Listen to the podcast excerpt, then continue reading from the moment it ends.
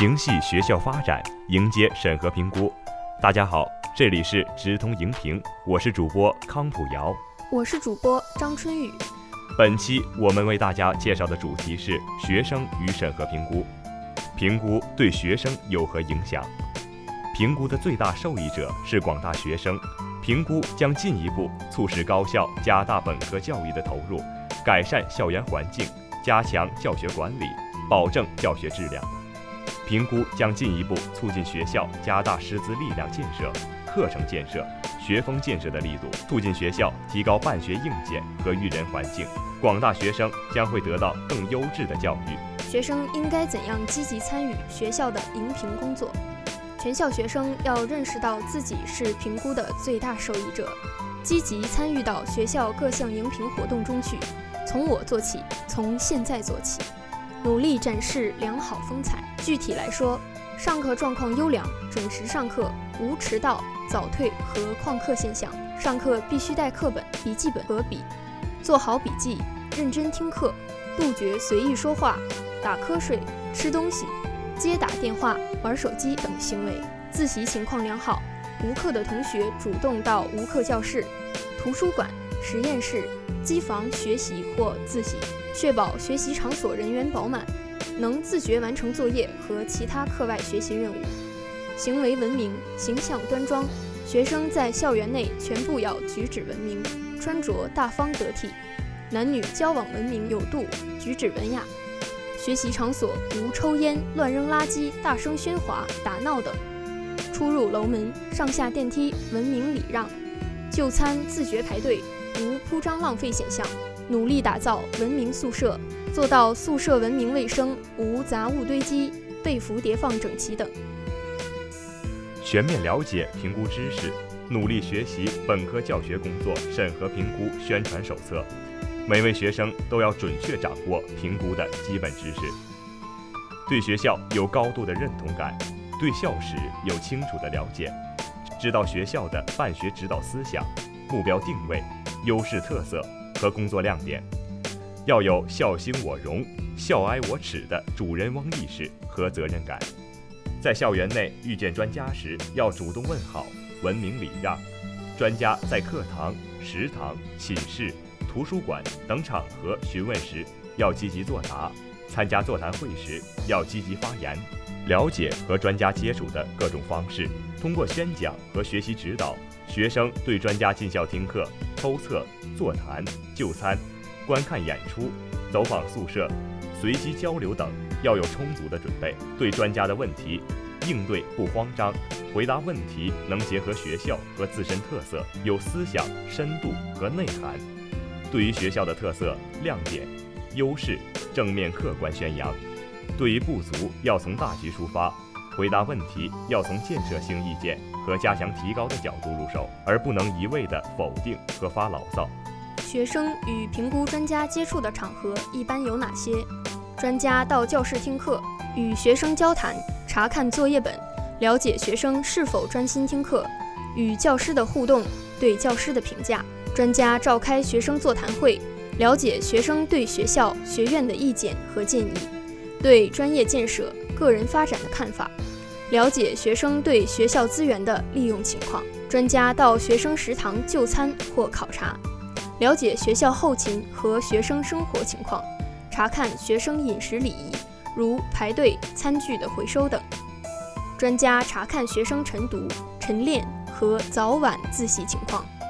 专家到运动场、教室、图书馆查看；专家查看学生宿舍，了解学生卫生、用电、生活情况；专家到体育场馆查看学生体育活动情况，了解学生是否经常参加体育活动、群体性体育活动情况、学校的体育强项等；专家查看学生活动情况，了解学生社团活动、学校各类文体活动。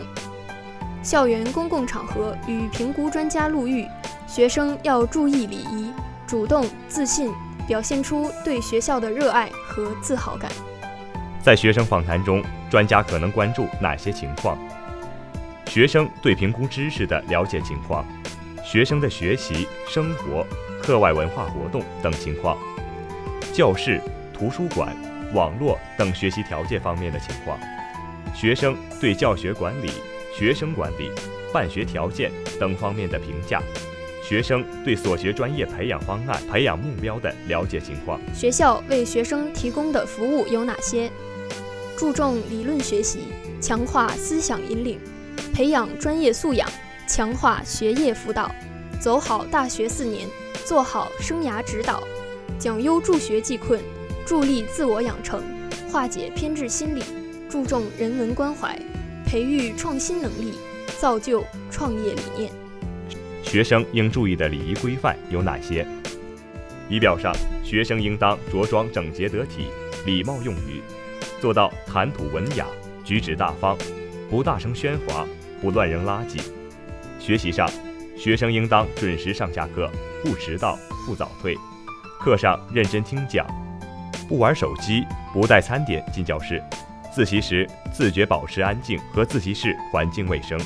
生活上，学生应当自觉维护宿舍环境卫生，注意宿舍用电安全，禁止使用违章电器，按时熄灯就寝。在校园应当注意行车安全，靠右行驶，拐弯处慢行。在学校的任何地点遇到评估专家，都应主动礼貌问好，大方应答。学生访谈或座谈中可能涉及哪些问题？你所学的专业名称是什么？你是否了解该专业的培养目标和培养方案？入学后，有关教师是否对该专业的整体方案进行过介绍？你已学过的专业课有哪些？专业必修课和专业选修课有哪些？你对专业课程和通识课程的设置安排是否满意？你对专业教材的选用是否满意？学校的学习氛围如何？课程考试采取的形式有哪些？在讲课之前，多数教师是否让学生清楚地知道教学进度？课程教学大纲及基本要求，教师在教学中运用多媒体教学的情况如何？你感觉老师的教学水平和实践经验如何？你对教师的职业道德水平是否满意？你对实践教学的内容和安排是否满意？通过实践环节，你认为能否加深对理论的理解？你最喜欢的、受益最大的教学形式是什么？你是否参加过学校、学院组织的社会调查或科技文化活动？学校教室、实验室、图书馆、电子阅览室、运动场馆及体育设施开放与使用情况如何？学校伙食、生活条件如何？你们的学习负担情况如何？有多少课余活动时间？主要开展哪些活动？有没有看过学校的校园网和网上资源？你对所学专业知识掌握程度？及实践能力是否满意？你对学校整体教学服务、师资水平是否满意？你对学校教学质量的总体满意程度如何？本期的直通荧屏就为大家介绍到这里，下周同一时间我们再见。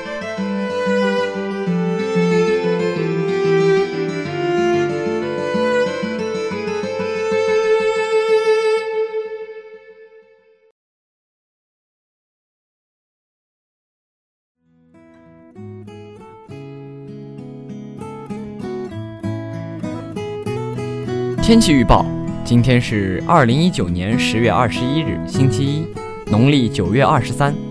欢迎收听本期的新闻直播间，我是主播张以杰。首先为您带来的是本周天气预报：十月二十一日，星期一，晴，七到十七度，南风三到四级；十月二十二日，星期二，晴，十到十八度，南风三到四级；十月二十三日。星期三，晴，九到二十度，南风三到四级。十月二十四日，星期四，多云，六到二十一度，北风三到四级。十月二十五日，星期五，小雨，四到十六度，西风三到四级。十月二十六日，星期六，晴，三到九度，西风四到五级。十月二十七日，星期日，多云。三到十四度北风一到六级。以上信息仅供参考科大之声在此提醒广大师生随时关注天气变化新的一周祝您生活愉快。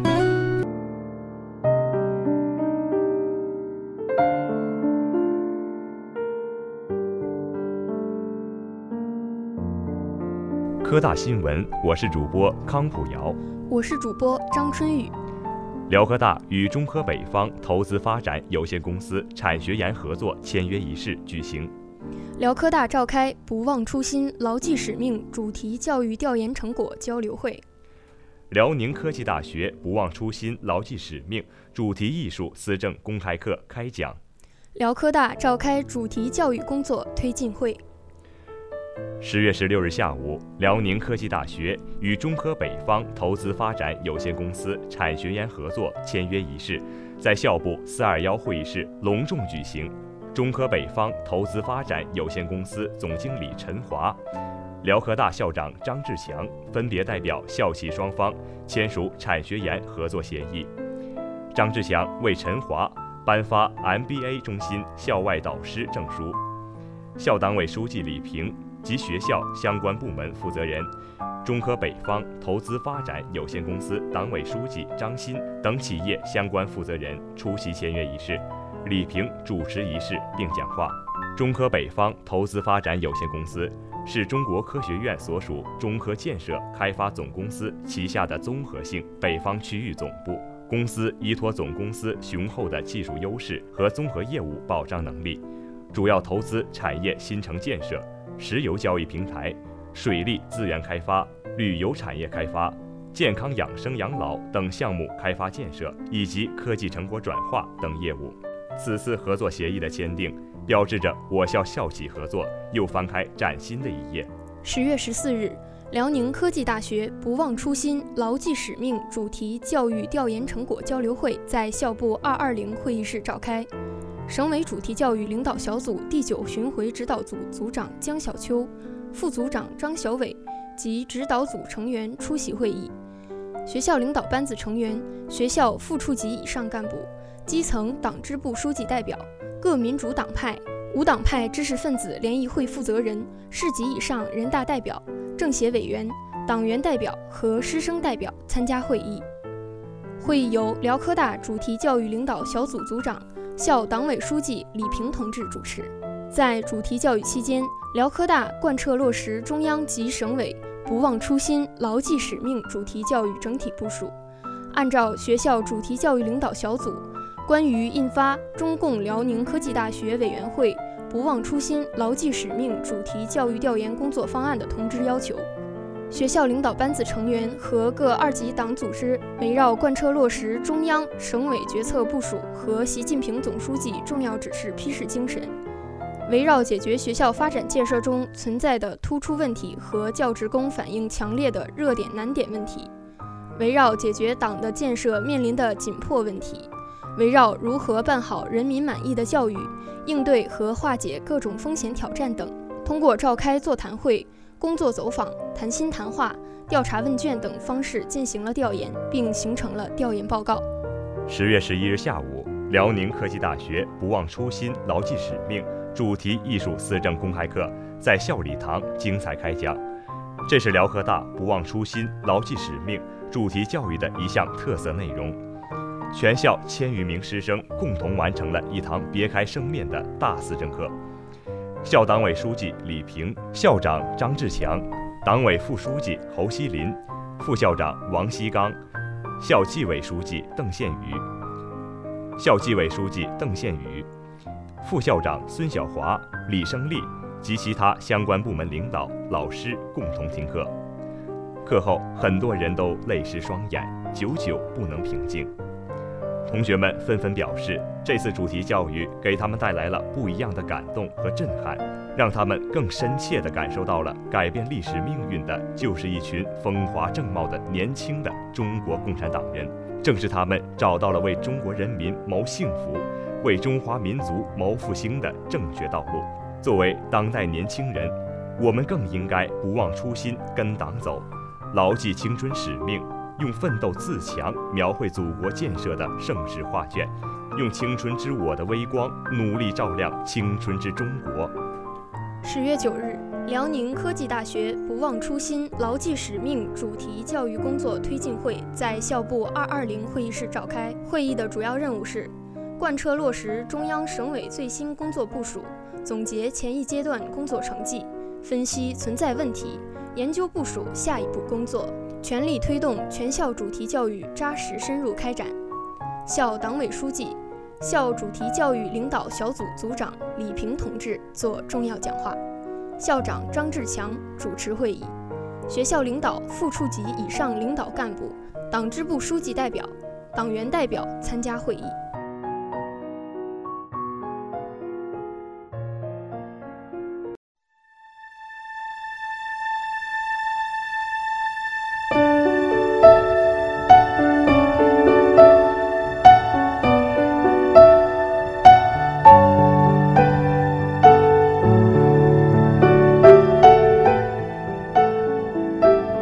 政简讯，我是主播张义杰，我是主播李小莹。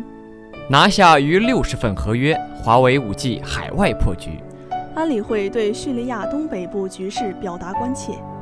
习近平对脱贫攻坚工作作出重要指示，强调咬定目标，一鼓作气，确保高质量打赢脱贫攻坚战。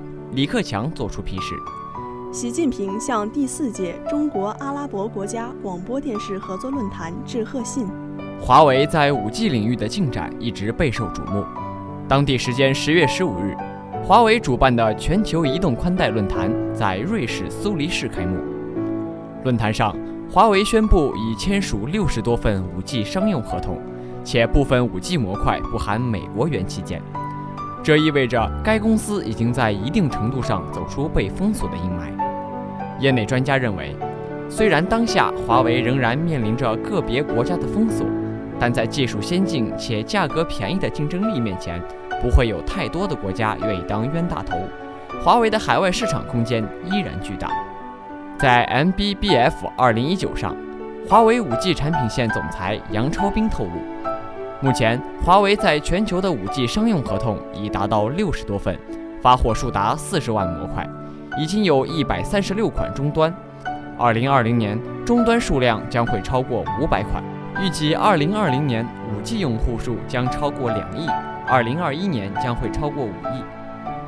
人民网联合国十月十六号电，十月十六号，安理会就叙利亚东北部局势举行内部磋商，听取联合国中东亚太事务助理秘书长基亚利、人道事务副秘书长洛科克通报。安理会成员就叙利亚东北部局势和土耳其在叙事行动交换意见，经各方协商达成共识。安理会轮值主席、南非常驻联合国代表马吉拉大使会后发表主席媒体评论，表示安理会成员对叙利亚东北部地区恐怖分子四散逃窜的风险以及叙人道局势可能进一步恶化深表关切。会后，中国常驻联合国代表张军大使向中外媒体阐述中方对叙东北部局势的立场。张军表示，中方高度关切叙利亚东北部局势，土耳其近日对叙采取单边军事行动，加剧了叙东北部局势的复杂性和脆弱性。有关军事行动使叙反恐形势更加严峻，导致在叙恐怖分子逃窜。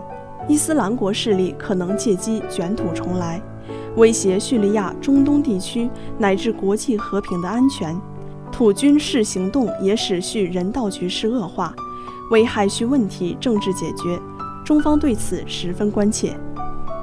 新华社北京十月十七日电，在第六个国家扶贫日到来之际，中共中央总书记、国家主席、中央军委主席习近平。对脱贫攻坚工作作出重要指示，强调：新中国成立七十年来，中国共产党坚持全心全意为人民服务的根本宗旨，坚持以人民为中心的发展思想，带领全国各族人民持续向贫困宣战，取得了显著成就。党的十八大以来，党中央把脱贫攻坚摆到更加突出的位置，打响脱贫攻坚战。全党全国上下同心，顽强奋斗，取得了重大进展。困扰中华民族几千年的绝对贫困问题即将历史性的得到解决，这将为全球减贫事业做出重大贡献。习近平指出，当前脱贫攻坚已到了决战决胜、全面收官的关键时刻，各地区各部门务必咬定目标，一鼓作气，坚决攻克深度贫困堡垒。着力补齐贫困人口义务教育、基本医疗、住房和饮水安全短板，确保农村贫困人口全部脱贫，同全国人民一道迈入小康社会。要采取有效措施，巩固拓展脱贫攻坚成果，确保高质量打赢脱贫攻坚战。新华社北京十月十七号电，第四届中国阿拉伯国家广播电视台合作论坛十七号在浙江杭州举行。国家主席习近平致贺信。习近平指出，去年七月，我在中阿合作论坛第八届部长级会议开幕式上，宣布建立全面合作、共同发展、面向未来的中阿战略伙伴关系。中阿友好合作进入历史新阶段，希望中阿双方携手努力，推动媒体融合发展，打造智慧广电媒体，发展智慧广电网络，为增进中阿民心相通，推动中阿战略伙伴关系发展做出更大贡献。以上就是今天新闻直播间的全部内容。本期编导王怡、李雪，主播康普瑶、张春雨。李小莹、张艺杰，节目策划康普瑶、李雪，监制孙广旭、高梦玲、常青。提醒您关注我们科大之声的官方微博、微信主页，以及喜马拉雅 FM 搜索辽宁科技大学科大之声进行订阅。感谢您的收听，再见。